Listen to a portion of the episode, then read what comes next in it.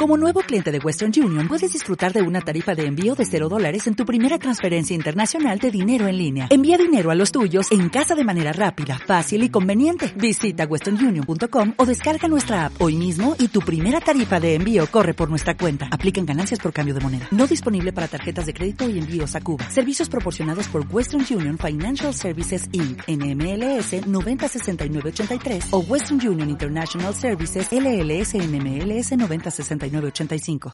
In my head, I play a supercut of us.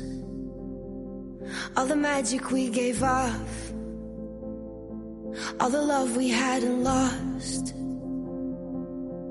And in my head, the visions never stop. These ribbons wrap me up, but when I reach for you, there's just a supercut.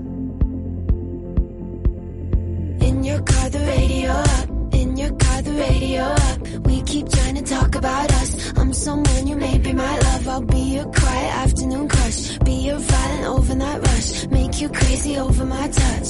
But it's just a supercut of us. Supercut of us. Oh, it's just a supercut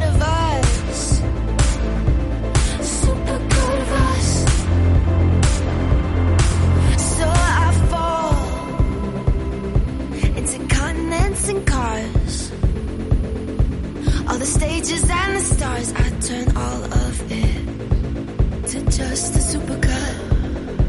¿Por qué te llamas Caneli? Por la canel, la caneli, la laca. Ah, ¡Ay, la Caneli! Because I let the moments I play in the dark. We were wild and fluorescent. Come home to my heart. In your car, the radio up. In your car, the radio up. We keep trying to talk about us. I'm watching our love. I'll be your quiet afternoon crush. Be your violent overnight rush. Make you crazy over my touch. But it's just a supercut of us. Muy buenas y bienvenidos a un nuevo episodio de Ayla Canelli. ¿Cómo estáis todos? Bien, ¿no? La semana pasada eh, me tomé un descansito porque llevábamos un trote cariño de podcast por semana que no os tenía yo acostumbrados a esto, pero bueno, lo estamos intentando y casi casi lo cumplimos. La semana pasada tuvimos descanso, pero esta semana volvemos con un episodio muy guay, muy especial y con un invitado estupendo, que no es otro que Leo Kenai, artista y activista multidisciplinar. Buenas Leo, ¿qué tal? Buenas, ¿qué tal? Aquí estamos. ¿Cómo, cómo te trata Madrid? Pues por ahora bien, la verdad. Estoy viniendo mucho últimamente. Yo creo que es buena señal. Bueno, bueno, a ver si al final acabas quedándote de tanto venir. Oye, no es mala idea tampoco. Bueno, tenemos a Leo que, que nos vamos a hablar de un tema pues que a mí me parece bastante interesante. A Leo le toca bastante de cerca también el tema. Y antes de empezar, yo quiero preguntarte, Leo, para referirnos a ti, ¿qué pronombres tenemos que usar? Pues la verdad es que ya hace años que uso el, el suyo, que es el pronombre masculino. Así que, pues. Pues nada, eh, con esta pregunta, que yo creo que es una pregunta que, que, que tiene que estar, empezar a, a- a estar más ¿no? en, en la boca de la gente cuando te refieren a, a otras personas que quizá no conocen. A mí hace poco me sorprendió. eh, estaba de fiesta y una persona se me acercó como a hablar conmigo y lo primero que me preguntó fue mi pronombre. Ah. Y fue muy guay porque fue como, vale, me- creo que me has leído como un hombre, porque, bueno, y pero me sorprendió porque me pareció guay el no asumir el género de nadie de Exacto. primeras. La verdad, Exacto. fue muy guay. Bueno, vamos a hablar de, de la representación trans masculina, digamos, ¿no? En, en el cine. Pues sí, porque es verdad que está muy al día hablar de, pues, de la veneno y hablar de... Hay muchas series ahora con representación de mujeres trans, pero creo que no se nos puede olvidar la parte como transmasculina, la verdad. Es importante Hay también. muchas veces que, que- que es lo que tú dices, ¿no? Que, que al final los que se llevan el foco son eh, unas determinadas eh, figuras que no está nada mal, No está nada obviamente. mal, o es- sea, el es foco muy está importante. muy bien puesto en ellas. Pero también eh, de repente se visibiliza otra realidad, ¿no? Que es como la de los hombres trans que también existen y que quizá además haciendo un poco el research para, para este podcast eh, sí que me he dado cuenta de que, de que los ejemplos son más bien pocos y más bien eh, un poquito estancados en el drama, como ya abordaremos en un Sí. momentito. Es verdad que históricamente y hasta el día de hoy hay muy poca visibilidad de hombres trans. O sea, de personas trans masculinas. Yo me voy a centrar en hombres trans porque al final es lo que, de lo que yo puedo hablar, que es mi experiencia. Pero eh, lo de siempre, es muy bueno eh, el hecho de, entre comillas, como para vivir más libre, que no nos identifican tan rápido por la calle, por así decirlo. Pero a la vez es malo porque no tienen ningún tipo de referente, eh, la gente se sorprende mucho más porque, bueno, genéricamente las personas sa- saben lo que es una mujer trans, pero hay muchísimas personas que cuando les, les digo, Nata, soy un hombre trans, a veces ni siquiera saben lo que es. Ya. Entonces tiene como su parte mala y su parte buena. Se lían, ¿no? Con Sí. de, pero entonces eres un hombre. Claro, a mí me han llegado a trans". preguntar si era un hombre, o sea, rollo, eh, hombre, cis, pero que me había operado para ser trans y era como, ¿qué? No estoy entendiendo nada. Creo que no te estás enterando. No, creo que el concepto no lo tienes muy definido. Bueno, pues defínenos ese concepto. Eh, pues yo creo que el concepto, eh, la forma más fácil de definirlo y sin entrar en ningún tipo de transfobia, sería básicamente una persona asignada mujer respecto a sus genitales o a sus hormonas o a sus cromosomas al nacer que pues decide transicionar o decide eh, pues dar como el paso de darse como darse cuenta más que decidir dar- darse cuenta de que pues no encaja en lo que se espera de, de, él en este caso por lo, por lo como ha nacido. Entonces, en mi caso, pues nací con cromosomas XX, que son los eh, históricamente definidos a la mujer, pero obviamente no era una mujer. Entonces, en mi caso sí decidí, por ejemplo, eh, transicionar hormonalmente. Hay gente que no lo hace, hay gente que sí, es igual de válido. Exacto. Eh, también es verdad que hay mucha gente que se lía con eh, el, género y con la sexualidad. O sea, esto también habría que dejarlo un poco claro, ¿no? Claro, o sea, una- la identidad de género Identidad es de la identidad, es tu identidad es si eres hombre, si eres mujer, si eres persona no binaria. Y tu sexualidad es a quien te sientes atraído o eh, quien te gusta o con quien quieres tener una relación romántica. Son cosas totalmente distintas y no van para nada ligados. Igual que la expresión de género. Tú puedes ser un hombre trans y tener una expresión de género femenina. Que es como lo que llamaríamos la pluma, ¿no? Sí. O puede ser una mujer trans y tener una expresión de género pues también hiperfemenina y ser una chica pues súper femenina. Y O son- masculina también, O masculina, claro. trans. O una persona no binaria y de repente tener una expresión de género súper masculina. Entonces, realmente son tres conceptos que no van para nada hilados. Y que históricamente, pues sí se han hilado un poco. Se han hilado, pero bueno, que a mí me pasó, por ejemplo, cuando te conocí a ti, que, que, claro, yo te conocía ya de redes, sé que eres un hombre trans, pero también de repente sabía que eras eh, un maricón Claro. pintado.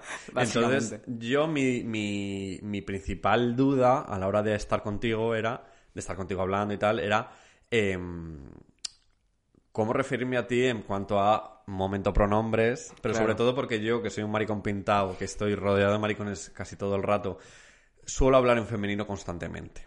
Entonces, no quería tampoco que me saliese el hablarte en femenino a ti de repente, pero que tú te sintieras mal porque pensabas que a lo mejor te estaba haciendo el Misgender. misgendering. Claro. Entonces, ¿cómo vives tú este momento entonces? Claro, eh, toda la vida me han... Bueno, toda la vida no, porque ya no, pero me han hablado en femenino porque es como lo que se esperaba. Pues claro, me leían como una mujer y ya. Y cuando empecé a transicionar, empecé como a explorar mi género, empecé al principio eh, haciendo como que mis amigos más cercanos me hablaran en masculino, me llamaran Leo, era como, como un juego. Eh, yo era como del masculino, ya no salgo, nunca más. Y, y he estado así muchísimo tiempo, hasta que es verdad que empecé como a juntarme con un círculo un poco más queer, gente un poco más que las barreras del género quizás no la tenían tan impuestas, empecé a conocer mucha más gente y, y cuando empecé también a soltarme y a decir, pues, pues sí, soy un maricón, no pasa nada, eh, pues la verdad es que me empezó a dejar de importar usar el femenino. Y no es que yo lo use diariamente, es verdad que prefiero, creo que me afirma un poco a mí mismo mi género, el hablarme masculino Sí. y el sentirme como que me, se me está respetando mi pronombre, pero en el momento en el que estoy con gente con la que tengo confianza, eh, me da igual. O sea, literalmente yo a mí mismo a veces me sorprendo hablando en femenino, diciendo, anda tía, no pasa nada. Y luego como que tengo que parar dos segundos, rollo, wow, es que la A implica mucho más de lo que pensamos.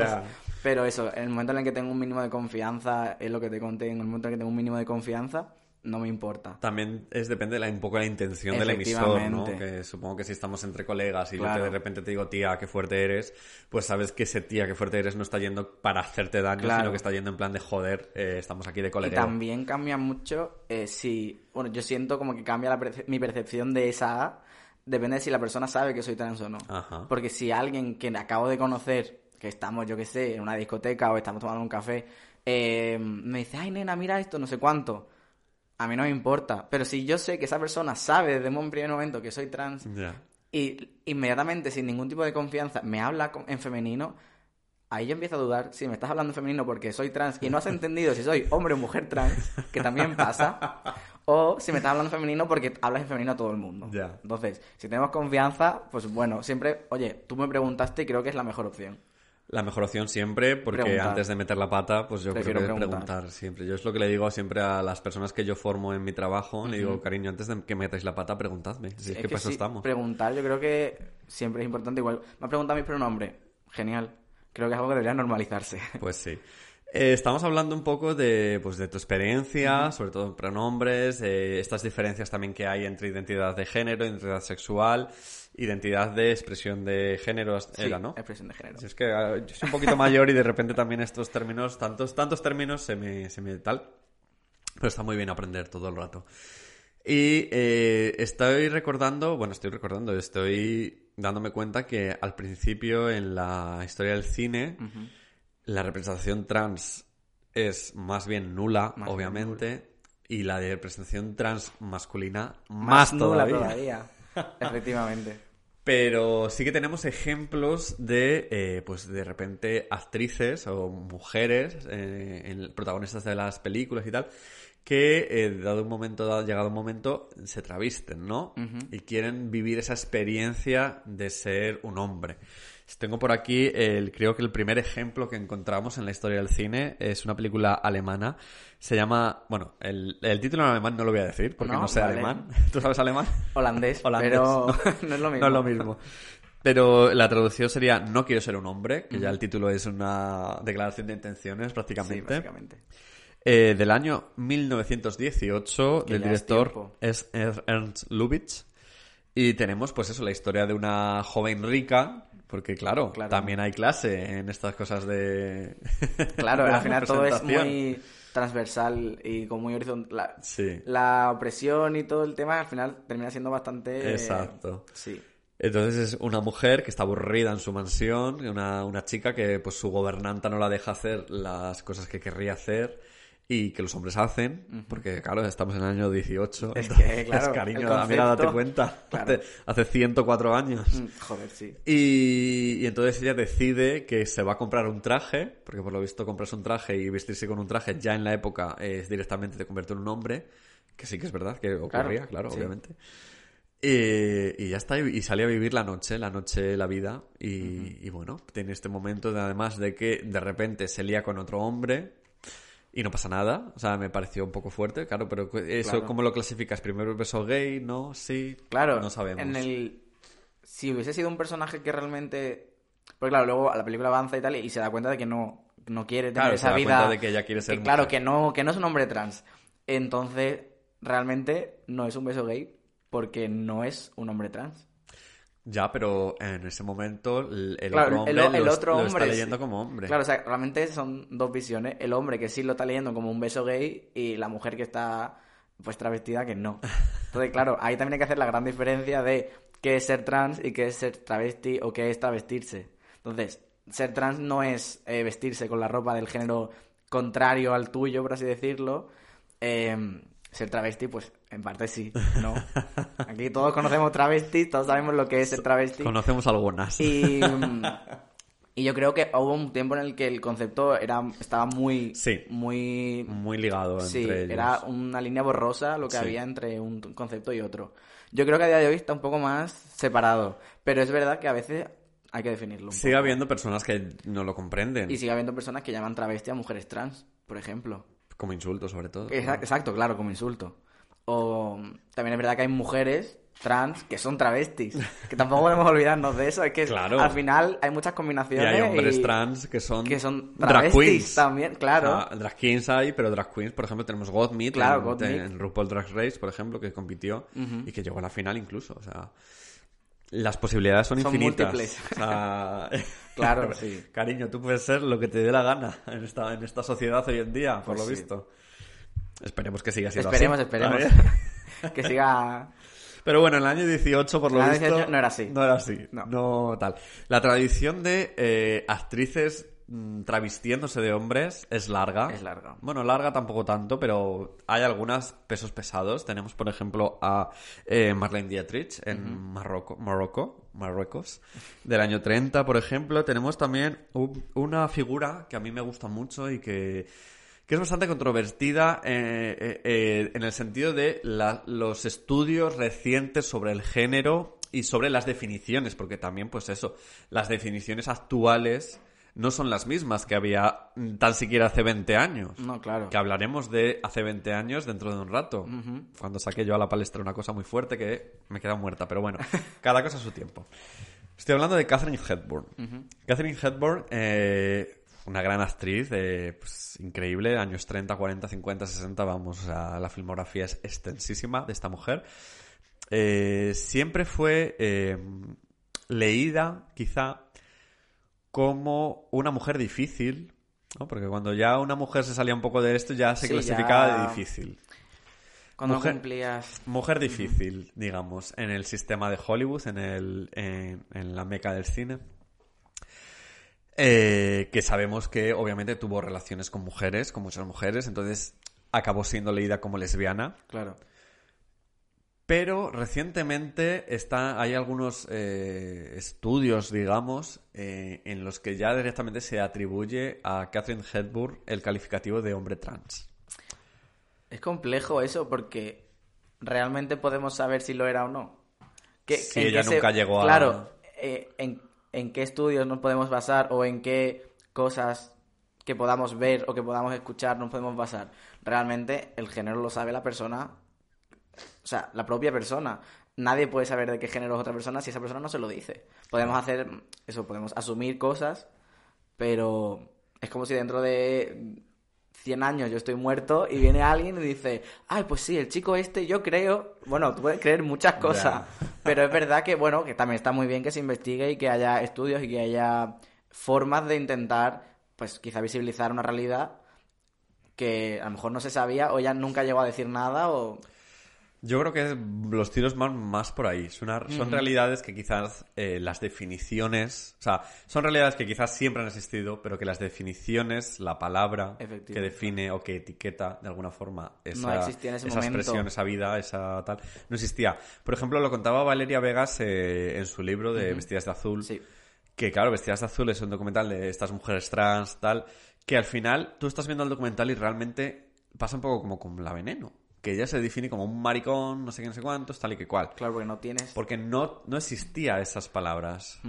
O el momento de género fluido, todo eso, eso son cosas recientes, son... Claro, estamos poniendo nombre ahora a Exacto. cosas que han pasado antes. Entonces, si antes no existía esa palabra o esa forma de definir algo, pues normal que no lo puedes expresar.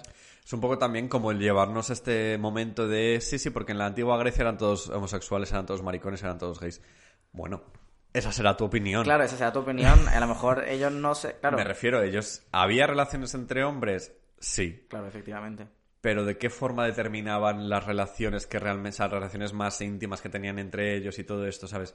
Obviamente, eh, pues dependerá un poco de cómo te traigas tú no esa historia a nuestros días o cómo leas desde nuestros días la historia que ocurrió. Entonces yo creo que es difícil y en el, en el caso de, eh, de Catherine Hepburn, que bueno, a ver, sí, lesbiana, pues podemos... Pues ver, posiblemente.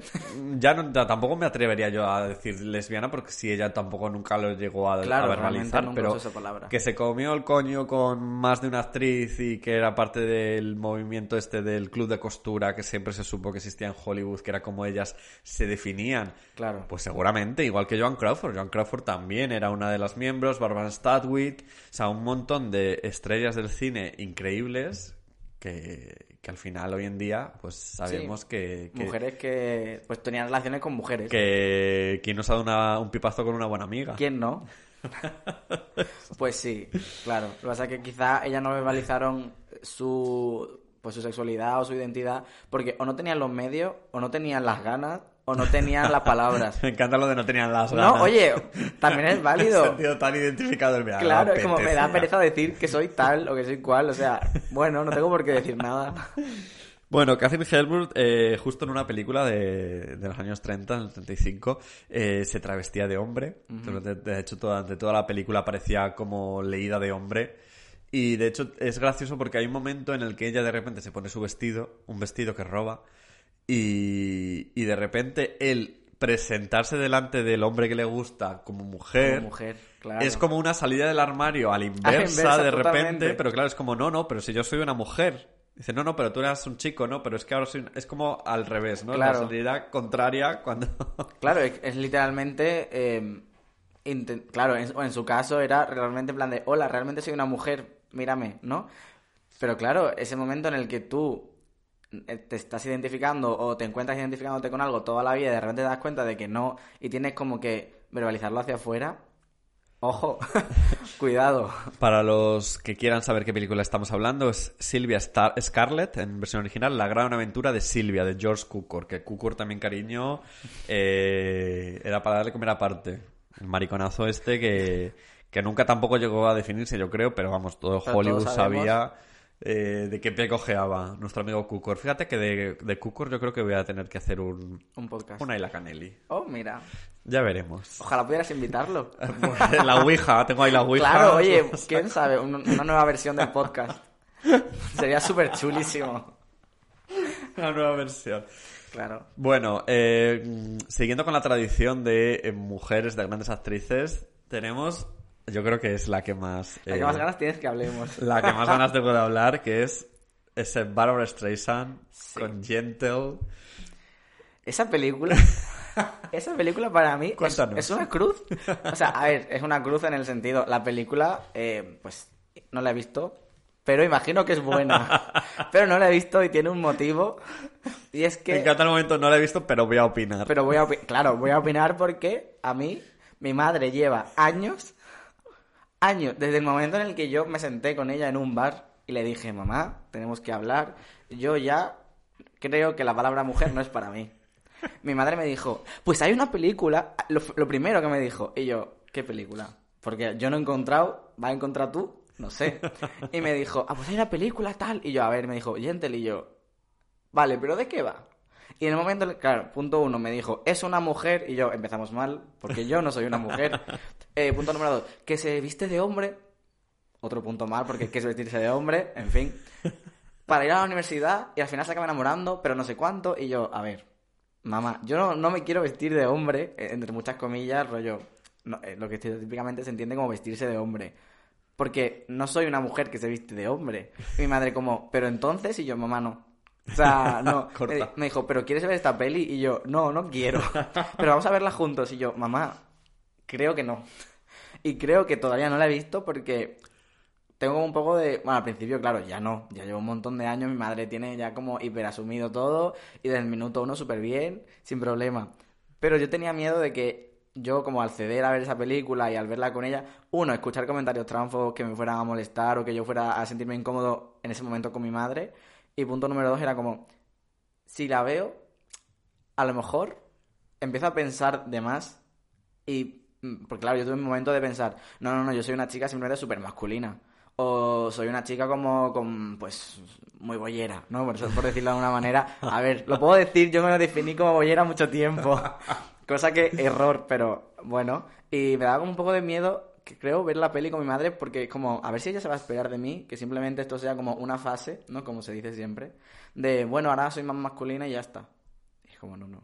No, no, no te voy a dar pie a que te equivoques. Vale. Entonces ahí estoy un poco con esa película. Bueno, la película está muy bien, la verdad. A ver, yo tengo una banda sonora y tal. Mi madre, mi madre, a día de hoy todavía de vez en cuando, tengo ahí el CD y yo, nah, otra cosa. Igual un día, así como yo que sé, una celebración de tu madre, un cumpleaños, y dice, mira mamá, Hoy, vamos a mi sentarnos regalo a ver para Gentle". ti. Claro, en plan de... Bueno, me lo pensaré.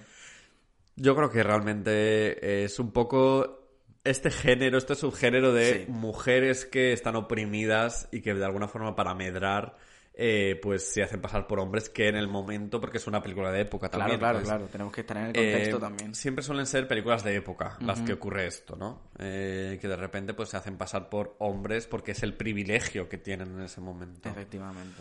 Eh, ¿Tú notas ese privilegio al, al haber hecho la transición? O sea, existe realmente ese techo de cristal. existe. O sea, yo, para mí al principio fue muy fuerte darme cuenta de todas las diferencias, que no son pocas, que hay realmente entre socializar como mujer y socializar como hombre. Y ahora porque socializo como hombre, pero tengo muchísima pluma y al final también es una diana. Pero en el momento en el que yo pasé de socializar como mujer, además mujer bastante masculina, a empezar a socializar como hombre, eh, se nota muchísimo. Hay muchísimas diferencias. Yo no me podía creer la primera vez que yo iba andando a mi casa de noche, de vuelta, de salir, y nadie me miraba. Qué fuerte. Nadie me hacía un gesto. No me daba miedo, o no, me daba miedo porque dentro de mí yo sabía, claro, Claro. como sé que soy trans, eh, esto también es eh, un punto, ¿no? Pero realmente, desde fuera se nota muchísimo. Y, y ya no solo eso, sino el ocupar espacios. El estar en el metro y inconscientemente darte cuenta de que la chica que está sentada a tu lado cierra un poco las piernas porque piensa que tú como hombre vas a ocupar más espacio que ella. Y yo al principio me sentía hasta mal. Rollo, yo no quiero estos privilegios. Que obviamente, pues bueno, pues son los que tengo al, al socializar como hombre. Pero es muy fuerte y se nota realmente muchísimo. Es como, como en la escalera esta, ¿no? Como de privilegios, subes un, un escalón. Claro, luego en el momento en el que te visibilizas como persona trans, vuelves a bajarlo inmediatamente. O sea, nunca voy a estar en el mismo escalón que un hombre cis. Ya.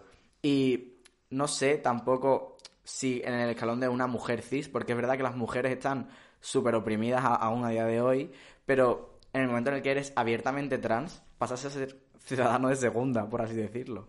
Entonces es como, o sea, y ya las mujeres trans ni te, di- ni te cuento. Yo hablo con mis amigas que son mujeres trans y me lo dicen en plan, yo estaba en lo más arriba, socializando como hombre cis, y he bajado de mujer cis, he bajado al hombre trans y de repente estoy en lo más bajo. Y se nota muchísimo. Esa escalera de privilegios es fuerte. Madre mía, la escalera de Jacob. Sí, madre sí, mía. básicamente. Total. Eh, bueno, podríamos seguir hablando de, de estrellas. eh, Julie Andrews se me ocurre, en Victoria Victoria. Pero vamos, sigue siendo lo mismo. Sigue siendo pues ese momento, este privilegio que estamos hablando. Agarrar ese privilegio. Claro, es que en la época era totalmente comprensible. Yo también lo habría hecho. la verdad. Tengo aquí eh, un ejemplo que antes cuando te lo he dicho se te ha iluminado un poco la cara, que es el de Mulan. Sí. A ver, Mulan es referente trans, lo siento muchísimo. Hay un debate gigante en Twitter con esto. Gigante. Y yo no voy a ser el que me meta ahí, pero creo que el hecho de ver. Aunque, a ver, Mulan sigue, sigue siendo una mujer. Sí. O sea, no podemos decir que Mulan es un hombre trans porque no, porque en la película es una mujer. Pero es verdad que para muchas personas trans, para muchos hombres trans, al principio quizás fue un poco abrir los ojos y decir, jo, a lo mejor eh, yo también empecé a, in- a investigar mi género y a darme cuenta de que era un hombre eh, haciendo, jugando a que era un hombre. O sea, es una forma de acercarte a descubrir tu género. Entonces, si yo veo que en una película hay una tía que de repente eh, tiene como ese cispassing como de hombre, joder, pues a lo mejor me planteo poder hacerlo yo también. Y a lo mejor, a lo mejor soy trans y a lo mejor no. A lo mejor hay gente que ha jugado a, pues eso, como en las películas de las que estábamos hablando, a vestirse de hombre y a ver qué hace. Y a lo mejor no les ha servido y hay gente a la que sí. O sea, es una forma de acercarte a... No sé, creo que cualquier forma de acercarte a descubrirte está bien. O sea, sea luego Mulan realmente trans, no trans, es que me da igual. Pero a mí me ayudó. A mí al al final... 90% de hombres trans, te lo puedo asegurar. Claro, en un, en un, en un desierto, ¿no? Como es Claro. eh, el vivir tu propia experiencia y tu, tu identidad en el que no hay referentes y de repente, por mínimo que sea, eh, aparece un oasis al fondo, que luego llegas Claro. y el oasis no es tal. No. Pero bueno, a lo mejor, pues, lo que tú dices, Pero ese al final, camino al oasis ese juego con el género, a ¿no? ti Que te ha permitido Claro. explorar y darte cuenta de... Exacto. Porque entiendo el debate de, al final es una mujer y no podemos como Sí, perpetuar, perpetuar el, el, del claro el, el tema de es una mujer que se convierte en hombre porque no es eso o sea somos hombres desde que nacemos simplemente tenemos que darnos cuenta.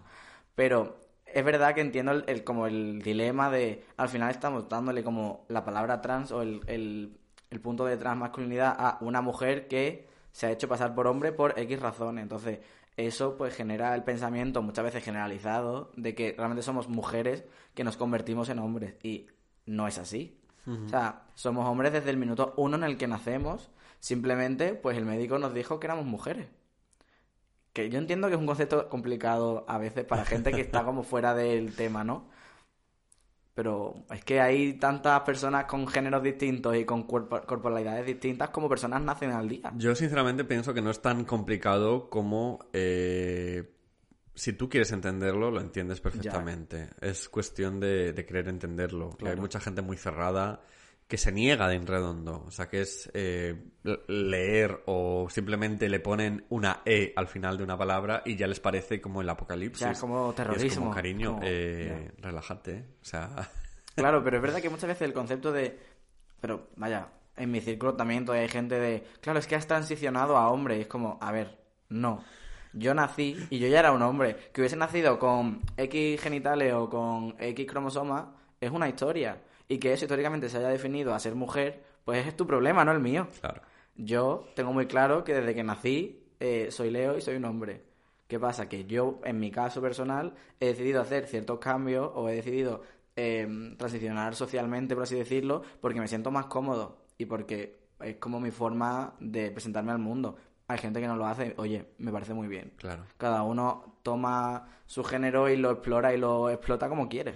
Debería quedar claro eso también, que desde el momento que tú te defines como, como quieres definirte, vamos, sea hombre, mujer, ya está, no hace falta tampoco más cambios. Claro, no es una obligación ni el operarte, ni el hormonarte, ni el cortarte el pelo, que es algo como que es como, ah, pero eres un hombre trans, pero es que llevas el pelo largo, cariño, porque también soy metalero, ¿qué quieres? ¿Sabes?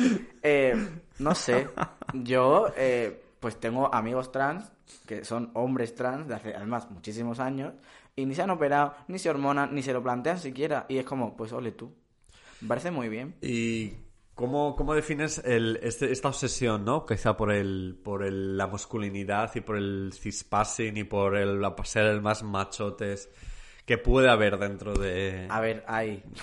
Y yo tuve mi momento. Quiero ser aquí un macho man, pero creo que también es como una forma de sobrevivir al principio. Es como, es que no me van a tomar en serio si no performo una masculinidad normativa. Gracias a la vida eh, ha llegado un momento en el que me he dado cuenta de que no es necesario. Pero sí es verdad que de, primeras muchísimos lo hacemos porque sentimos como que se nos tiene que tomar en serio. Ajá. Y pues, por desgracia, ahora mismo el día, el mundo funciona así. De si te leemos como con cierta masculinidad, pues vale, eres un hombre, si no, no. Entonces, si tengo que performar ser eh, pues el tío más guay y más masculino del mundo, lo voy, probablemente lo voy a hacer. Ya no, porque me he deconstruido, pero en su momento, pues sí. Tuve mis años de ser tipo hombre eh, medio intentando ser cis, hetero, eh, reproduciendo todos los roles de género masculino posibles. Que no, no culpo a la gente que lo haga, porque creo que al final es como un pequeño escudo. Pero cariño, de construyete, estamos en el 2022. Bienvenida, cariño. claro. Bueno, para acabar ya con esta sección, como si dijéramos, de películas de mujeres travestiéndose de hombres, tal. eh, yo creo que el, el ejemplo más reciente y que además estuvo nominada a los Oscars es Glenn Close en Albert Nobbs. En el que pues la propia eh, Glenn Close se- se- en el proyecto se inmiscuyó mucho porque fue- forma parte también de los que de los créditos de guion. Y, y ya hemos dicho que ella estuvo nominada al Oscar. De hecho, he leído que en los 80 ya ella actuó eh, con este personaje en, en- en teatro. Eh, pero claro, no deja de ser también eh, una, mujer mujer. que, según su historia, a los 14 años eh, está en la miseria más máxima y están abusando de ella y tal. Y decide, pues voy a ser, voy a vestirme de hombre para poder salir de este es- pozo Y para tener esos privilegios. y para tener el privilegio y de repente nos encontramos con una persona ya en edad madura que ha estado toda su vida Claro. performando eh, como hombre y que él realmente no sabe hacer otra cosa ya. Claro, No- es que realmente- hay un momento en la película que dice no recuerdo lo que es vestir con ponerme un vestido. Claro, es que realmente es es un hombre trans a la fuerza, por así decirlo. Pero claro, tantos años performando una realidad día tras día, tras día, tras día, pues te lo acabas creyendo, yo creo, ¿no? Un poco. Esta película tú me decías que no mm, te había gustado mucho la forma en la que representaba ciertas cosas. Claro, es como, a ver, volvemos a lo mismo, la base es, es una mujer haciendo de... Ya. Que hasta el día de hoy, hasta este año en el que estamos, seguimos viendo a actores cis hacer de personas trans. Ajá. Y, y ya eso a mí me cae mal. Yo veo las películas porque, bueno, pues es cultura, pero a veces tengo como mi... Y no sé, el hecho de... mm, Como que lo ponen también como un poco como... No, no machirulo, pero es como que eso, como que performa una masculinidad muy... Y el tengo que casarme, tengo que hacer tal, tengo que... Y luego cuando en- encuentra como un poco esa otra parte donde puede sentir ese emoción reflejado, es como, bueno, no sé. A mí me pareció un poco una, una, una, una oportunidad perdida, quizá. Sí, Em, creo que sí. Yo la tengo bastante reciente porque la vi anoche antes de... como en los deberes ya finales. deberes. Y, y me parecía que, que en la historia que ella se encuentra de repente con otra, mujer que está haciendo lo mismo, pero esa otra mujer ya es como que tiene una relación con otra mujer. Entonces como que ya está... Realmente yo la otra mujer, yo la leía ya más como un hombre trans total. Sí, es como, vale, ahora mismo te estoy contando que soy una mujer que se hace de hombre, Sí. porque volvemos a lo mismo, no se conocía a lo mejor el concepto de ser un hombre trans. Claro. Entonces, a lo mejor esa persona, pero tampoco lo dejan muy claro en la película. Bueno, pero llega un momento que le dice, cuando va a visitarles a la casa, le dice, pero tú en casa también estás... Y dice, claro. O sea, Claro, como que para él es normal, en plan, Claro. su mujer es su mujer y él es... Él es el hombre, claro. Entonces, eh, me parece muy curiosa esa relación y me gustaba un montón y me hubiera encantado que la película desarrollara más un poco Esa toda esa parte de cómo ellos, de repente, eh, eh, Glenn Close, vamos a decirlo así, porque, no sé, él, ella, pues Glenn Close, Claro. se encuentra de repente a otra persona que está haciendo un poco lo mismo, que lleva haciendo lo mismo que, su, que ella estaba haciendo. Como que se nota que se le abre un mundo nuevo de posibilidades. Que no se explora. Pero claro, queda como un poco ahí Sí, y de como, repente vale, pues- lo- la historia cis que hay por ahí del chico y chica que la deja preñada y tal, es Claro. como de repente ese, el foco está ahí. Es que volvemos como- a, son personas cis hablando de cosas trans, Exacto, exacto. entonces, bueno, hasta día de hoy se sigue haciendo. Hay o sea, realmente em, hay muy pocas películas, pero películas, teatro, eh, música, cualquier cosa artística que hable de lo trans desde una perspectiva realmente trans. Ahora se está empezando a hacer y menos mal, pero siempre esta visión cis y yo creo que esa es como la parte de, ah, es que como los cis dominamos el mundo, pues tenemos que dominar también todo lo demás. Entonces, al final, el, el cisplaining, ¿no? Un poco. cisplaining total. Claro, yo creo que el cisplaining está a Yo la orden creo- del día. El, fíjate el último ejemplo que se me ocurre, que además estaba, te, lo, te lo acabo de descubrir ahora mismo sí. hace poco. El Death of Bowling es una película que estuvo en el- la última edición de la SG Cinema, de hecho estuvo en la sección en que yo juzgaba y le dimos, de hecho, el jurado de mi sección, que era la sección disidente, le dimos la mención de honor por, por, pues, por, por- por eso precisamente, porque era una película desde la perspectiva trans, hecha de, con, con Por y para por y personas para trans. personas trans, con actores trans, eh, mujeres, hombres trans. eh, la historia son dos hombres trans que de repente se encuentran y tienen que aprender un poco a conocerse y convivir. Eh, estamos hablando del año 2021. Claro, eh, o sea, es algo relativamente nuevo. O sea, sí, o sea, sí, sí. que casi todo el- la formación de esa película, la creación, los actores, todas las personas sean trans, no es tan fácil de encontrar, ¿eh? Ya. Aquí en Veneno. Cla- pues, claro. Y en Veneno yo tuve un poco de drama. O sea, me encanta, obviamente, Sí. pero tuve mi momento de drama de decir, vale, entiendo que por el contexto de la historia no habéis metido ni un solo hombre trans, pero luego, por ejemplo, empecé a hablar con amigos empecé- y en tema producción, en tema personas que llevaban guiones, eh, la gente que montaba, luego sí había hombres trans. Sí. Y eso me pareció muy- un gesto bonito. O sea, al principio me enfadé, rollo, es que no veo un solo hombre trans en toda la serie. Y yo eché el casting, ¿qué está pasando? Entonces, eh, fue como, uy, pero luego empecé como a hablar con gente, a investigar y tal. Y fue como, jo, qué guay, porque es verdad que quizás por el contexto y por la historia no pegaba meter hombres trans en la trama, pero sí habéis contado con nosotros para trabajar como en Sí. el proyecto, pero fuera de cámara. Y eso me pareció muy guay también. Pues sí, la verdad es que le podemos decir de todo a los Javis, que muchas veces incluso está, yo creo que está injustificado. Pero bueno, que están comprometidos Sí, bueno. Se nota más sí, o menos. sí, claro. O por lo menos, O sea, por lo menos hacen cosas que nadie hacen hace. cosas exactamente Eso, que nadie hace. eso hay que agradecer también. Que luego está el típico señor o que hace lo de siempre y aquí todas calladas, cariño. No voy a decir No voy a nombres. No voy a hablar. no vamos a hablar. O sí, no. Bueno, hoy no. Pero bueno, tenemos este ultimísimo ejemplo de que Sí. ya tenemos esa visión trans, tenemos estos personajes trans, pero ya metiéndonos en lo trans, yo creo que la película más conocida mundialmente de hombre trans es, dila tú, Uy, eh, Boys Don't Cry. Boys Don't Cry, Sí, totalmente. con esa... Hilary Swan se llamaba la actriz. Me he tenido ahora de repente un... No, eh, sé el nombre del personaje en la película, que se llama Bre- eh, Brandon. Pero no recuerdo el nombre de ella. Pero es muy guay, es muy dura. eh, si sois personas, o sea, si sois chicos trans pequeñitos, no os recomiendo que la veáis porque os genera un trauma en la vida. Pero bueno, sí, quizás es la más conocida, la más sonada. No, mi- no es mi favorita, obviamente. eh, pero bueno, pues está. Está, Hilary Swan ganó Ah, el... sí. Jo, pues yo pensaba que no. Ganó el Oscar, de hecho, por esta película, eh, por interpretar a este chico trans, A Brandon. A Brandon, pero, pero es- estamos un poco en ese momento en el que de repente las historias, que también pasó, pasa con las mujeres trans y pasó también con el colectivo, con, con los maricones, las lesbianas, que de repente eran, todas las películas eran trágicas, todas las películas eran, llevaban a la final a la muerte. Sí, es como, es que ser LGTBI eh, Lo peor. significa morirte, significa que te pasen desgracias, y significa que tu vida va a ser una basura. Y esta película es literalmente eh, coger toda la inseguridad que puedas tener de empezar a ser, a darte cuenta de que eres trans y tal, que te la echen en la cara y te digan, toma, que te vas a morir dentro de nada y tu vida va a ser una mierda. Así. Entonces, desde aquí a los pequeños... a las, a las pequeñas personitas que están trans. empezando a pues, explorar su género a- o, a o literalmente ya saben que son hombres trans y están como empezando. No las veáis. O sea, Es triggering, por lo ¿no? menos, sí, no ahora mismo. Porque yo me arrepiento de haberla visto en aquella época en la que empezaba. Me, me planteé realmente si merecía ¿Sí? la pena transicionar.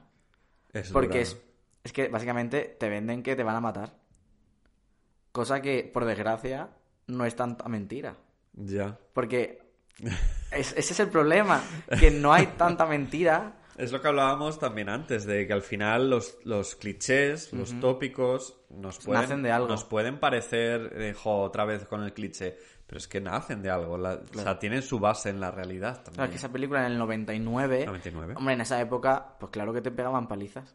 Y pues claro que, obvia- o sea, yo, mamá, no escuches esto, eh, yo he tenido que salir de sitio con los calzoncillos por la rodilla. Eh, de- del momento tan incómodo que estaba sucediendo y de que esa persona en ese momento se diese cuenta de que yo era trans o de yo tener que decirlo o X.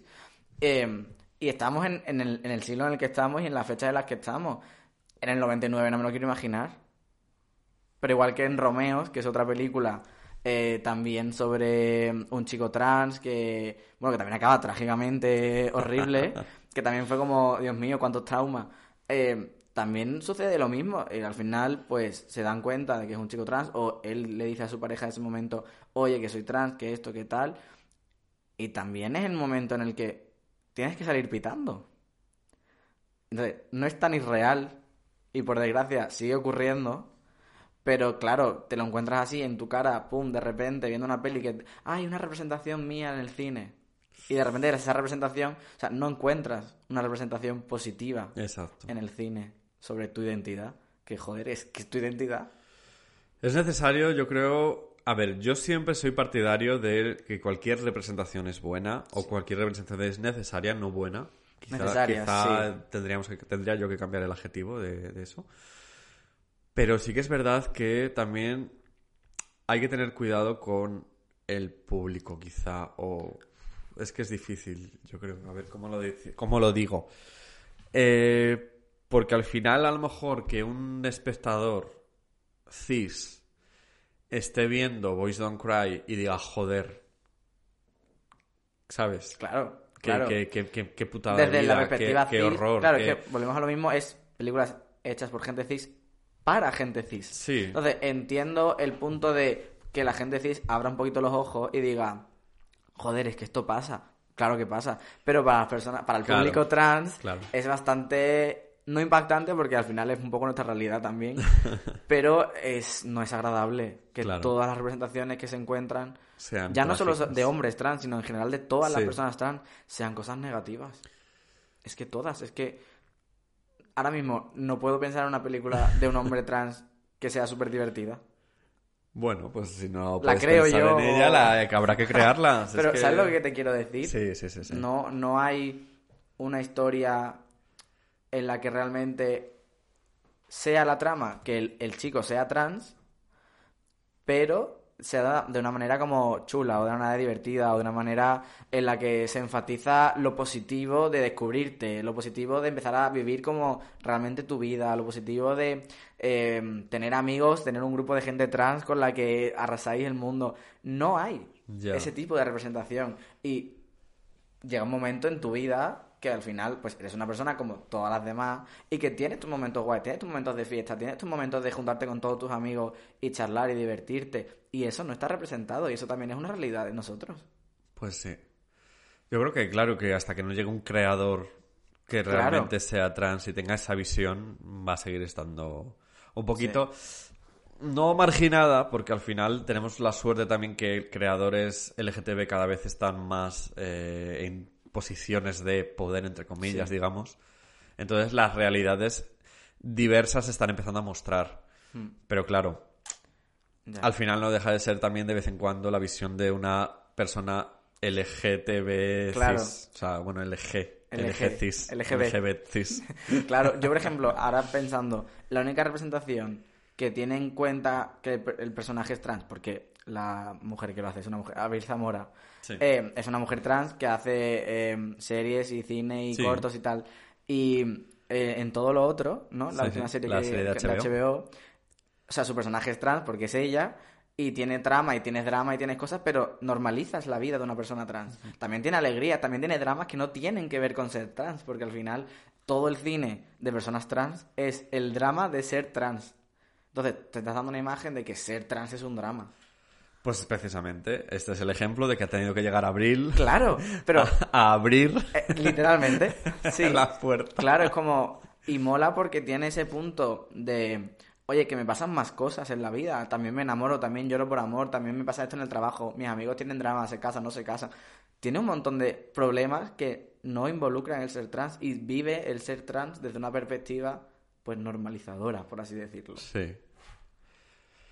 No sé. Pues nada, Leo, hay que sentarse, hay que escribir. Pues nada, venga. Desde aquí hacemos un llamamiento. Desde aquí llamamiento, quien quiera Si alguien- patrocinar el proyecto. Si alguien quiere, yo, oye, me presto. O mira, si quiere abrir Zamora, si estás escuchando esto, pues para la segunda temporada, Leo está dispuesto a... Bueno, bueno, a ver, ¿eh? Bueno, bueno, bueno. Piano, piano, piano. piano, piano. Teníamos por aquí, tengo una película apuntada que, que tú decías que a ti te gustaba bastante, que, que de hecho la, la, la forma en la que representa a este pequeño que está descubriendo también el mundo es bastante accurate, ¿no? Que es Tomboy. Tomboy. Es una película francesa de Céline Sciamma, que igual a, los- a algunos nos suena recientemente porque eh, mujer, Retrato de Mujer en Llamas es de ella también, que yo tenía que decirlo porque me flipa esa película. Pero bueno, volvemos a Tomboy. Eh, cuéntanos, ¿cuál es tu experiencia viendo Tomboy? A ver, yo Tomboy la vi cuando ya era un poco más mayor, entonces me gustó porque aun teniendo yo el triple de edad que el protagonista, eh, me pareció que me identificaba muchísimo con ese nene pequeñito eh, haciendo cosas con toda la inocencia del mundo y descubriendo un montón de cosas que él yo creo que ni siquiera se daba cuenta de lo que estaba haciendo. Y yo creo que es un poco como los pasitos de muchos de nosotros. El darnos cuenta de que hay cosas que luego más adelante entendemos que en ese momento no estamos entendiendo, pero las estamos haciendo igual. O sea, yo siempre recordaré eh, en Tomboy una escena en la que, claro, él es un niño que llega a un, a un pueblo nuevo porque se muda con sus padres y tal, y empieza a tener un círculo de amigos y mira, en plan, está jugando a, a la pelota con sus amigos y se da cuenta de que todos los chicos se están quitando la camiseta porque hace calor, porque es verano. Y él dice, ah, pues yo también. ¿Qué pasa? Tiene que 7, 6, 7 Diez años, años. 10, nada. O sea, obviamente te puedes quitar la camiseta sin ningún tipo de problema. Eh, y él se la quita y dice, jo, qué guay. Y ya está. Y luego mi escena, que además me dio una pechada de llorar, fue el momento en el que quedan todos como para ir a un lago y hay una chica en el grupo que le gusta. Y dice, jo, todos los chicos son, porque además la chica es como un- dos años o tres más mayor que él, entonces la chica ya empieza como a tener como un poco como de, oye, pues a lo mejor un besito, un tal, ¿no? Sí. Y entonces como que él dice, y además tiene a su hermana, que es como su confidente un poco, y le dice, oye, cortan un poco el pelo, porque lo tengo ya muy largo, y aparte se hace como con plastilina, como para ponérselo dentro del bañador, para que cuando se moje el bañador parezca que, que tiene pene. Y me pareció como, me hinché de llorar. Fue como, Oh. jo, qué bonito y qué representativo, en plan, el hecho de que una persona tan peque piense, vale, esto es lo que tienen los chicos, yo tengo que como pasar por chicos, y es como, me da entre como mucha alegría el ver como un nene tan pequeño y que en una peli se muestre a- con tanta naturalidad, porque realmente, bueno, luego es verdad que los padres como que se enteran y hay un drama en el colegio porque él lleva un vestido y entonces todo el mundo empieza a darse cuenta de que es una chica, entre muchas comillas, porque realmente en ningún momento dice que es un chico. Claro. Pero está claro que lo es. Entonces como que hay como ese drama, pero a la vez me parece como muy triste el hecho de decir, jo, tenemos, queremos parecernos siempre a los chicos cis. O sea, queremos tener como ese cis passing, Sí. que muchas veces ni siquiera nos damos cuenta de que queremos tenerlo, pero es la única manera, lo que decía antes, como de sobrevivir. Claro. Entonces, como que tan pequeño, tú te des cuenta de que para que nadie te diga nada tienes que ser igual que los demás chicos, es complejo. Y yo creo que también por eso lloré mucho. Porque yo creo que también viene un poco de lo que tú hablabas antes, de, de que tú, pues tú tuviste también tu momento de Sí. hipermasculinidad Sí. y de tal. Es lo que te comentaba antes en el desayuno, porque hemos hecho la reunión del desayuno ahí. esta, que yo te decía lo de que desde mi punto de vista de maricón cis, de gay cis, hombre cis, eh, el- la salida del armario no es el final. La salida del armario es el principio del camino. Entonces, claro, yo creo que también ahí está un poco también tu historia, ¿no? Tu momento de decir, vale, soy hombre, me siento hombre, es el principio también de, de tu camino. Claro, o sea, el más que decir me siento, porque al final, Soy. ca- claro, caemos mucho en eso, eh, es realmente el, vale, soy un tío, ¿y ahora qué hago? Ese momento en el que tú te paras y te das cuenta de que tu vida, eh, en el momento en el que dices esas palabras, tu vida cambia. Y es lo que te decía, tú puedes eh, tomar hormonas, no, puedes operarte, no, pero tu forma de presentarte en el mundo cambia, porque ya no, no, ni- no- tú mismo no te lees como un hombre, o sea, como una mujer, entonces empiezas a cambiar cosas inconscientemente, porque socialmente todo te afecta y tu forma de, incluso de andar por la calle y por el mundo cambia. Entonces, pues sí, es más como el comienzo, o sea, el salir del armario trans, mm, estás empezando a vivir de nuevo entre muchas comillas. Tampoco se nos olvida que nuestra vida de antes sigue siendo nuestra vida, que por eso yo muchas veces bromeo, sobre todo con mis amigos, con el tema de cuando yo era bollera. Claro, yo a veces sé que puede sonar raro y sé que para hay gente a lo mejor le parece como impactante, ¿no? El, joder, ¿qué estás diciendo, tío? Pero yo lo cuento como una parte de mi vida, porque aunque yo fuese un hombre desde que nací, hubo una época en la que socialicé como mujer y socialicé como mujer bollera. O sea, no fui mu- nunca mujer, pero sí socialicé y fui leído así. Entonces, Sí. para mí, a ver, obviamente uso esos términos como con, con mi círculo y de manera eh, como comentar el pasado, ¿no? Pero, vaya, si a alguien se le ocurre decirme eso, tenemos problemas. pero, pero no puedo olvidar que he, ten- he vivido 18 años. O sea, de una manera u otra, pero he vivido. Tampoco es un punto y aparte. Obviamente, mi vida cambió, ha cambiado y seguirá cambiando, pero no es muere alguien y nace otra persona. Soy la misma persona, simplemente tengo otro nombre, otra identidad y voy por el mundo de otra manera. Yo recuerdo a mi psicóloga la primera vez que yo le dije que era transitar, me dijo, vale, a tu alrededor le va a costar porque es un duelo. Y yo me quedé en plan de, pero que no me he muerto.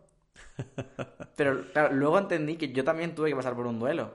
De mí mismo. Claro. Que, la palabra duelo queda muy grande porque realmente es como, joder, alguien ha muerto. No ha muerto nadie, pero sí No, se ha transformado en... tenemos también que aprender, perdona que te corte. No, claro, claro. Qué horror.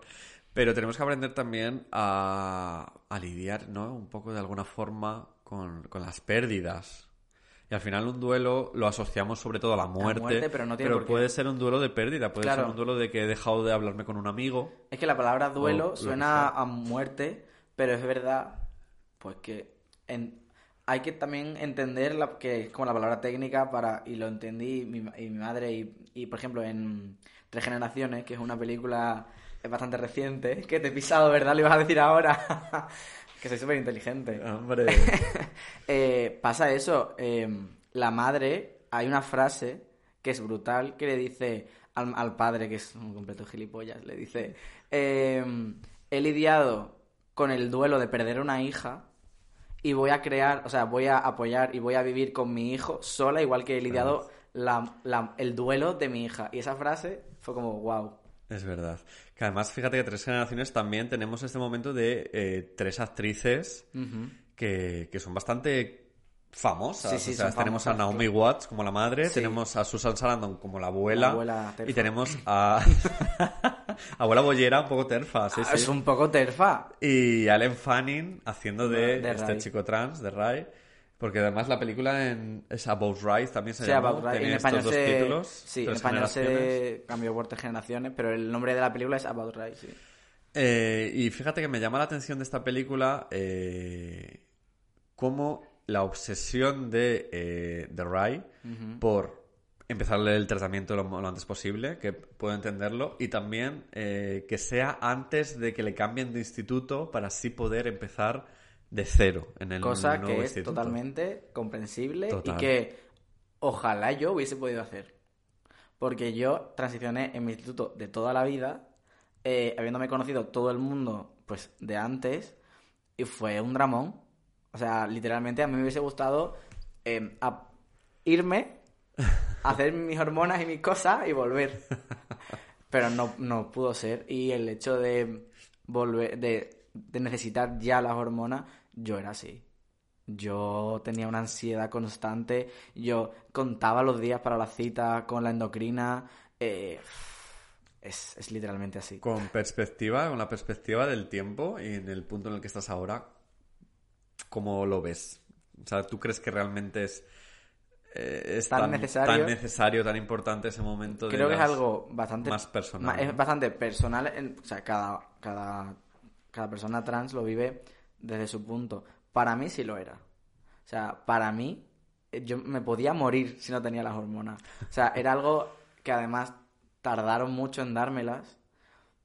Y, y en es- claro, es que en aquella, época, en aquella época tampoco hace tanto, ¿no? O sea, que este año hago seis años en hormonas tampoco es tanto. Pero ya me tardaron casi tres años desde que yo fui a mi primera cita hasta que me las dieron. Joder. Y en ese momento era desesperante. Porque es lo único que me hacía querer pensar en el futuro. El poder verme y el poder realizarme como hombre y el poder yo mirarme a un espejo y realmente encontrarme a mí mismo. Y claro, encima me pilló que yo tenía 16, 17, 18 años, que es la... encima mis hormonas estaban hasta arriba y yo era como, yo necesito socializar y que la gente, por desgracia, a veces hace falta que la gente vea una barba o vea un pechito con pelo o vea X cosas para leerte como hombre y yo lo necesitaba como nadie. O sea, literalmente esos tres años fueron muy duros. Además recuerdo, em, porque claro, te hacían como varias citas y Sí. te hacían pasar por el psicólogo y te preguntaban cosas rollo, eh, pero tú ayudas en casa a limpiar porque a lo mejor no eres tan hombre, ¿no? Y cosas de estas, o si te gusta el fútbol, te gusta el rosa y cosas de estas, que bueno, un circo. Pero yo recuerdo que yo tenía ya mi cita para que me dieran las hormonas después de un montón de pruebas médicas y un montón de cosas, em, que en parte entiendo y en parte no. Cuando yo llegué, y yo llegué con unos pendientes rosa. Bueno, ni siquiera. eh, Yo llevo dilatas. Sí. Y las o sea, como el, la- el círculo de la dilatación era como un morado así transparente que parecía un poco rosa, porque eran las que yo tenía de ese tamaño en ese momento. Y a mí la psicóloga, me- o sea, la psicóloga barra endocrina, barra señora que me jodió la vida, me, me lo dijo, me dijo, em, es que yo creo que a lo mejor no tienes muy claro que seas un hombre, porque es que eso es muy femenino. Toma, te doy un añito más para que te lo pienses y luego vuelves. Y me tuve que ir a mi casa, sin hormonas, sin nada, a llorar durante un año Qué fuerte por unos pendientes, vamos, por, por, por, lilatas. u- por unas dilataciones. Y claro, yo, al, la siguiente- después de un año, que vaya, fatal, volví a ir y claro, yo ese día pues me rapé los lados, eh, fui con una chaqueta súper ancha, eh, eh, bueno, bueno, eh, performé, vaya, fui de drag king casi allí. O sea, fue muy heavy y, y menos mal que me las dieron. Y yo, tal cual salí por la puerta, fue como, uff, maricón, menos mal. Así. Y fue como, y además en ese momento em, yo tenía una pareja que era una mujer, entonces era como, venga, sí, ven y hacemos la performance de que somos super heteros. Sí. Y ninguno de los dos éramos heteros. Pero era como, sí, sí, venga, haz la performance porque esta señora me tiene que dar a mí mis hormonas. Y a día, o sea, yo sé que todo el mundo que va a que le den las hormonas, pero vaya, en cualquier sitio, ¿eh? Hace la perfo. Claro. Es que si no haces la perfo no te la dan. Porque ahora mismo, eh, legalmente, yo, yo estoy muy perdido en todo esto. A ver, entonces, legalmente, te- eh, ¿Cómo está el proceso, me refiero? el proceso a día de hoy creo que se ha simplificado un poquito. Y es verdad que tú, eh, en mi época tenías... en mi época, es que hablo como si fuera un señor Bueno, mayor. Pero bueno, eh, tenías que ir al médico de cabecera, del médico de cabecera te derivaban al psicólogo, y el o sea, de la seguridad social. Y el psicólogo te derivaba a la... No sé si se llama... Ya no se llama UTIG, pero bueno, era la unidad de personas tra- trans, ¿no? Em, que encima del nombre, porque era como unidad de personas con trastorno de identidad o algo así. Joder. Y ahora ya se llama eh, unidad de ayuda a personas trans o algo así, que bueno, vale. Compramos, compramos. Aceptamos barco. Sí, y te derivaban allí, allí te veía otra psicóloga, una psiquiatra, eh, te hacían 25.000 pruebas, pruebas que entiendo como necesarias, por ejemplo, una densitometría que es para ver todos los huesos y todo, porque el tratamiento hormonal pues tiene sus efectos y cosillas. Eh, te hacía un estudio eh, cromosómico también, por si a lo mejor había gente intersexual, para también, son otro tipo de hormonas y Claro. tal. Y luego te tenían allí como, ay sí, venga, ve pensándotelo. Y te hacían, a mí me hicieron un test que se llama test de vida real, que básicamente es eso, preguntas como, pero te gusta el fútbol, pero tú eres hetero, pero te gustan las mujeres, eh, pero tú no jugarás con Barbie de pequeña y cosas así como bastante feo Ya. que creo que ya no se hace. Entonces, a día de hoy, yo creo que simplemente si tú vas a tu médico de cabecera, oye, tal, soy trans, hay un pelín más de información. Eh, te derivan directamente a la unidad y creo que es bastante más rápido. Tengo amigos que a lo mejor en ocho meses ya tenían hormonas. Ajá. Que me sigue pareciendo mucho tiempo. Sí. Pero para los tres años que estuve yo o seis, siete años que han estado amigos míos, Ya ves. me parece, muy, me parece muy bien. Qué fuerte. Bueno, comentábamos antes que se podría hacer un poco la vida, ¿no? Eh, Sí. Continua con unas, con las poquitas películas Hay que hay sobre el tema, o por lo menos que son así más vistosas. Eh, Empezábamos con Tomboy, Tomboy. en la infancia. Seguíamos con Boys Don't Cry, ¿era, no? Boy Don't Cry. Luego Romeos, Romeos. que además fue la primera vez que yo vi una relación eh, gay entre un chico trans y un chico cis. Porque, ah, claro, es el melón también. Claro, eso, eso es un melón gigante de... eh, volvemos a la identidad eh, sexual y la identidad de género son distintas. Entonces, yo puedo ser un chico trans y puedo ser hetero, puedo ser bi, puedo ser gay, puedo ser muchas cosas. Y, pero nunca había visto realmente esa representación de un hombre trans al que le gustarán también los hombres y un hombre cis que correspondiera a ese hombre trans, que eso también es un melón abierto. Exacto. La transfobia dentro de, de los maricones. Ojo, cuidado. Hablemos de Grinder. Ha- Hablemos de Grindr, hablemos de Twitter, de donde quieras si hablar. quieres, vamos a, a terminar este. Sí, sí.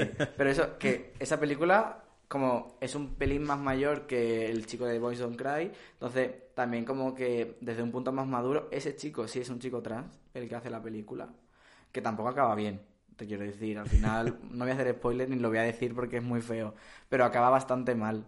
Em, y al final, pues. Bueno, Bueno, yo creo que ya. ya... queda, ¿no? Ya está.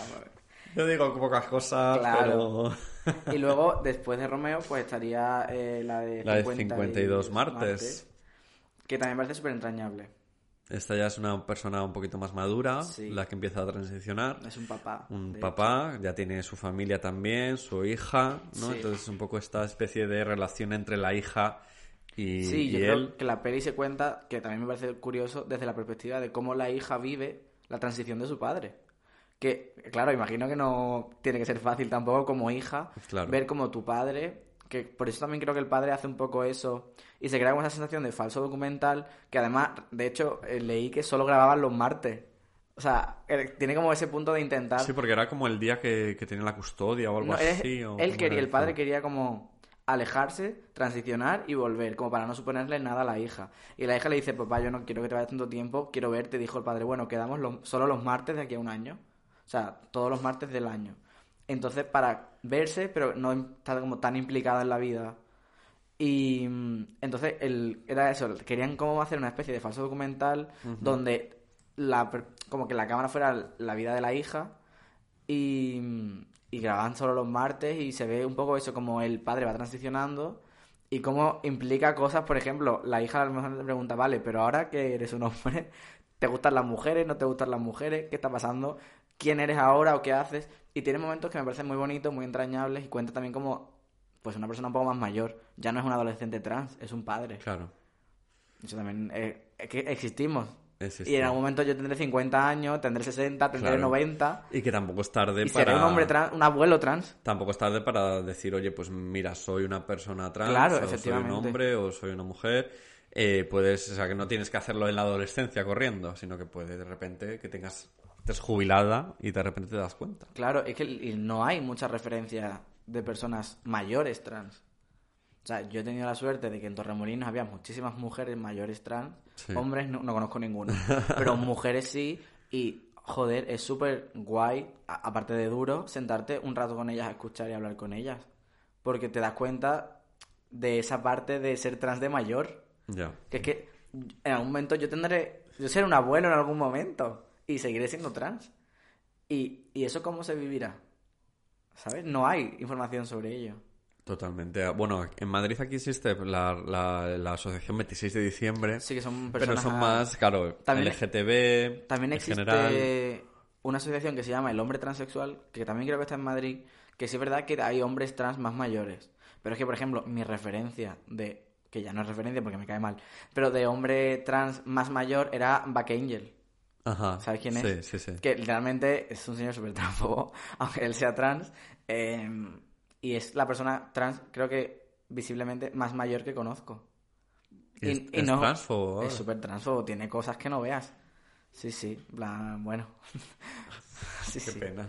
Ya, era, pero es eso, plan. Y tampoco es tan mayor realmente. Que, o sea, creo que 50 y largos, pero Que Era, era como actor porno, ¿no? Sí, O así. eh, claro, es que en ese mundo Es una industria un poco compleja. Sí, pero es verdad que mm, conozco más actores, o sea, más actores trans que hacen porno, que hacen cine, rollo de cines. Ya. O sea, es muy fuerte. Porque al final viene un poco también en el porno el, el punto del fetiche, ¿no? claro. Es que ese es otro punto y otro melón intensísimo en el que yo estoy todo el día súper pesado, pico y pala, porque, o sea, a ver, entiendo y de- en parte agradezco que haya porno de personas trans, porque yo, pues al final, alguna vez he buscado algún tipo de referencia, rollo, vale, pero entonces esto cómo va ahora, o mi cuerpo ha cambiado, eh, ¿Cómo se hace? Claro, o es, es complejo también, y hay bastante eh, actores de porno que son hombres trans, y además los hay que son bastante, que tienen bastante de construcción y que no se autofetichizan para vender porno, que eso también es bastante común. Sí. Pero, por ejemplo, el Back Angel, pues sí, que es como un... Se pone rollo títulos como para fetichizarse y es como que me parece que suficiente nos fetichizan desde fuera, como para que nosotros nos fetichizamos, Ya. ¿sabes? Yo qué sé. Pero es complicado porque también hay, y puede haber gente que se sienta cómoda también siendo un fetiche de alguien. Claro, sí, o sea, lo puedo entender. Bueno, en verdad no lo puedo entender. No voy a mentir, no lo puedo entender. Lo puedo, o sea, lo, lo respetaré, supongo. Porque es como, bueno, no tiene nada que ver conmigo. Pero claro, si una persona se fetichiza, esa persona está ok con que le fetichicen. Y luego voy yo y a mí me fetichizan porque a ti te han fetichizado y Ya. no has dicho nada, a mí sí me está molestando. Y si volvemos a la, la- al principio, la importancia de preguntar Claro, antes. efectivamente. Entonces, mm, muchas veces, a, a mejor gente decir con la que me he juntado, amigos, y pero entonces, ¿qué quiere? ¿Que te quieran, que quieran estar contigo o que no? Y es como, pues, hombre, quiero respeto. Que creo que es lo básico. O sea, no quiero que estés conmigo porque sea trans y tampoco quiero que no estés conmigo exclusivamente porque soy trans. Obviamente no le voy a gustar a todo el mundo y obviamente no todo el mundo se va a querer acostar conmigo. Pero si el único problema por el que no te quieres acostar conmigo es porque soy trans, revísate. Y si el único motivo por el que te quieres acostar conmigo es porque soy trans, revísate también. Entonces, ahí hay un poco de...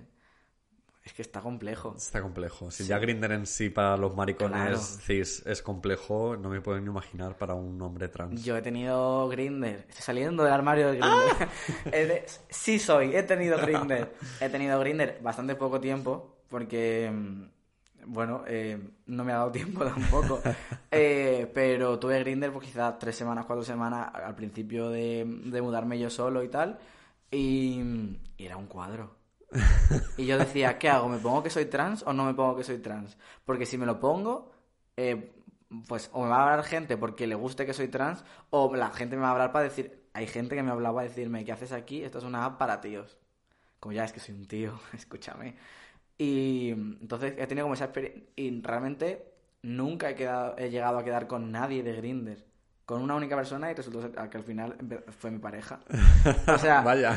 qué guay, ¿no? Pero, pero yo, pero aparte de esa persona, nadie. Porque me da miedo real. O sea, y al final eh, es, es que es un tema que no solo es que me vayan a fetichizar o no, o que les vaya a parecer más guapo o tenga más passing o menos. Es que estoy poniendo probablemente en riesgo mi seguridad física. Que yo recuerdo el primer momento en tener que decirle a esta persona que fue mi pareja, oye, soy trans, y literalmente era cuando ya no me quedaba otro remedio. Estábamos ya literalmente en la cama, yo estaba sin camiseta y yo estaba en plan, tengo que contarlo. Porque si no lo cuento, te vas a dar cuenta en cinco segundos y prefiero avisarte antes. Entonces es como, el, era el momento de decir, ¿qué hago? Porque nunca jamás me había visto en esta situación, porque todas las personas a lo mejor con las que había estado antes sabían que era trans porque éramos amigos, porque mm, me conocían de antes o cualquier cosa. Y yo recuerdo ese momento de, oye, tengo una cosa que contarte. Y yo estaba cagado. Yo estaba cagadísimo.